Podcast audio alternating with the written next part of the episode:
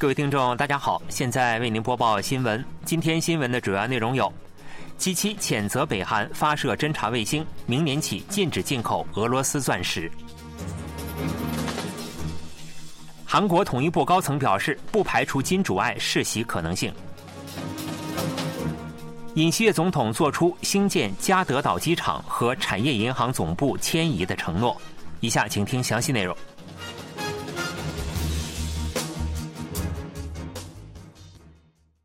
七国集团首脑对北韩发射军事侦察卫星及弹道导弹，向俄罗斯提供武器的行为提出谴责。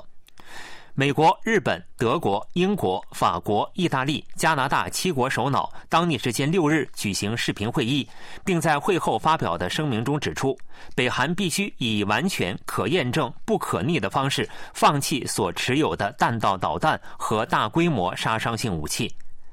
声明还指出。北韩发射弹道导弹违反联合国安理会决议，敦促北韩尊重人权，解决被绑架至北韩者的问题。同时，继其决定从下月起禁止进口俄罗斯产钻石，确保俄罗斯无法为乌克兰战争筹资。继其计划从下月一日起对在俄罗斯开采、加工、生产的非工业用途钻石实施进口限制。明年三月一日起，还将禁止进口在第三国加工的俄罗斯产钻石。俄罗斯是全球最大钻石生产国，占据全球产量的约三分之一。据悉，俄罗斯通过出口钻石，每年可赚取四十亿美元，销售额的相当一部分被用于乌克兰战争。北韩国务委员长金正恩近期在主要活动上均携女儿金主爱一同出席。对此，韩国统一部高层官员评价称，无法排除金主爱世袭的可能性。其近期的活动可以看作是在世袭过程中的提前亮相。上月航空节之际，金正恩视察了空军主要设施。金正恩的身边站着身穿与其极为相似服装的女儿金主爱。照片拍摄角度也罕见的聚焦在金主爱身上。对此，统一部高层官员表示，从金主爱与金正恩着装相同、出现在照片正面等情况来看，必须考虑金主爱世袭的可能性。这名官员还表示，这些活动有可能是为了让金主爱在世袭过程中提前亮相。另外，这名官员指出。截至目前，金主爱共十九次亮相正式活动，其中十六次均与军事活动有关，有别于普通活动。且今年以来，金主爱参观海军、空军司令部时，军队司令军行举手礼，同样可视为世袭的证据之一。这名官员还指出，北韩是注重儒家思想的父权社会，对于女性能否成为最高领导人的质疑也不少。不过，需要考虑的是北韩的父权程度。在釜山申博失败时隔一周，韩国总统尹锡悦前往釜山，再次做出了包括兴建加德岛机场和产业银行迁移釜山等事业的承诺。尹锡悦六日上午在釜山港国际会展中心举行的恳谈会上，向为釜山申博而予以高度期待的市民表示了感谢。他说：“为了飞速发展，必须全面利用所有的国土，釜山必须成为韩国南部的据点城市。为此，尹锡悦承诺通过建立相关制度和基建，开通加德岛新机场、产业银行迁至釜山、北港重建事业，以及推进。”为使釜山实现全球化枢纽城市的特别法案等，以此将釜山打造成为全球据点城市。国民力量党党首金启炫、釜山市长朴亨俊、釜山地区经济界人士和市民代表等一百多人参加了当天的恳谈会。与此同时，三星电子会长李在镕、LG 集团会长具光模、SK 集团副会长崔在元、韩国经纪人联合会会长柳金等财界代表也出席了恳谈会。韩国政府承诺将运用尖端技术，将联合国在各国的维和基地打造为智能营，并为他国人才提供医疗训练。据外交部消息，政府出席当地时间本月五日、六日在加纳阿克拉举行的第五次联合国维和部长级会议，强调了为维和行动做贡献的决心，并作出了上述承诺。韩国政府还表示，将为旨在扩大维和行动任务成果的虚假情报应对强化项目提供支援。联合国维和部长级会议是关于联合国维和行动的最高级别磋商机制，于2016年首次举行。韩国派遣了由外交部多边外交协调官全启完担任团长的外交部、国防部联合代表团出席。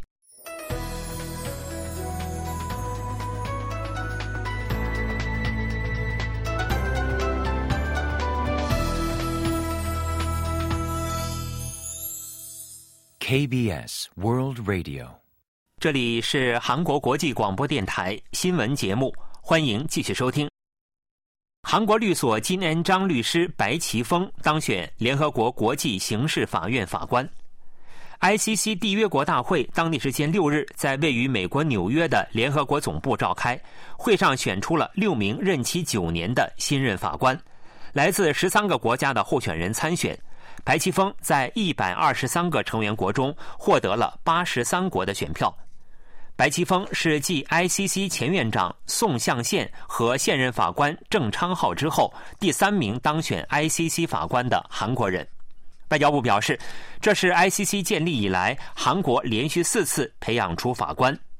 白奇峰是国际刑法专家，先后毕业于首尔大学法学院、哥伦比亚大学法学院，并在汉阳大学获得了国际法博士学位。结束研修后，白奇峰在首尔地方检察厅担任检察官，工作了二十二年。二零一四年离开检察厅后，白奇峰供职于韩国著名律师事务所金恩章，负责企业刑事案件。韩国检察官出身的律师当选 ICC 法官尚属首次。ICC 是对犯有种族屠杀罪、战争罪等反人道罪行的个人进行处罚的首个常设国际法庭，成员国包括韩国、日本、英国、法国、德国、意大利等一百二十三个国家。ICC 共有十八名法官，每隔三年举行一次缔约国大会，选出任期九年的六名法官。韩国朝野商定，从本月十一日起召集十二月临时国会，并于二十日、二十八日分别召开全体会议，处理明年预算案和各项法案。国民力量党党鞭尹在玉、共同民主党党鞭洪义标七日在国会议长金振标的主持下，在国会议长室会晤，就上述日程达成协议。双方还暂时商定，于本月二十日召开全体会议，处理明年预算案。二十八日召开全体会议处理各项法案，为此，朝野国会领导班子将就未能在本周起进行的国会预算决算特别委员会明年预算案审查工作中达成一致的主要争议点，正式展开磋商。定期国会最后一次全体会议将于八日召开。朝野商定对尹锡悦总统行使否决权的劳动组合和劳动关系调整法修正案和放送三法进行二次表决。不过，朝野尚未能就是否在八日的全体会议上提成大法院院长候选人曹喜大的任命同一案表决达成一致。对政府的医学院扩招方案表示反对的韩国医师协会将于下周进行总罢工投票，并展开了要求政府撤回单方面扩招方案的彻夜示威活动。与此同时，政府与医师协会商定继续在会晤中就医学院扩招问题进行磋商。大韩医师协会成员搭起帐篷，展开彻夜示威活动。以协会会长李必秀为首，成员还在总统室前展开一人示威，要求撤回单方面的医学院扩招方案。医师协会不断扩大集体行动的力度，并计划从十一日起对总罢工进行投票表决，十七日召开总动员大会。政府表示不会在扩招问题上让步。保健福祉部看护政策科长任江谢指出，根据经合组织的相关统计等数据，可以预测到未来医疗需求的上升，因此扩招是必要的。医师协会则反复强调，韩国医生数量不存在缺口，但也同意应就扩招的必要性进行讨论。政府与医师协会商定，将继续就扩招的必要性进行讨论，并对各自不同的依据作出评估。随着以儿童为主的肺炎支原体感染病例增多，韩国政府决定发放用于临床第一线的诊疗指南。疾病管理厅表示，六日下午召开了肺炎支原体感染有关专家和部门联合评估会议，保健福祉部、食品医药品安全处等政府机构有关人士。来自大韩少儿感染学会、大韩少儿过敏呼吸道学会、大韩诊断检查医学会、韩国医院药师会的专家出席会议。专家一致认为，肺炎支原体感染的医疗方法已十分普及，无需对疾病本身太过恐惧。专家还强调，该感染症并非自中国传入的新型传染病，使用普通抗生素即可治疗。不过，专家建议，为应对出现重症患者的情况，有必要扩大发放诊疗指南，并提高耐药患者治疗药剂的使用标准。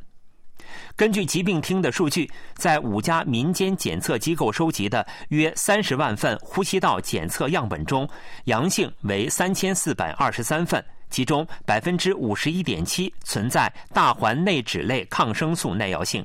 疾病厅计划今后与医疗界和有关部门共享病例发生情况，并发放可用于临床第一线的诊疗指南。新闻播送完了，是由于海峰为您播报的，感谢各位收听。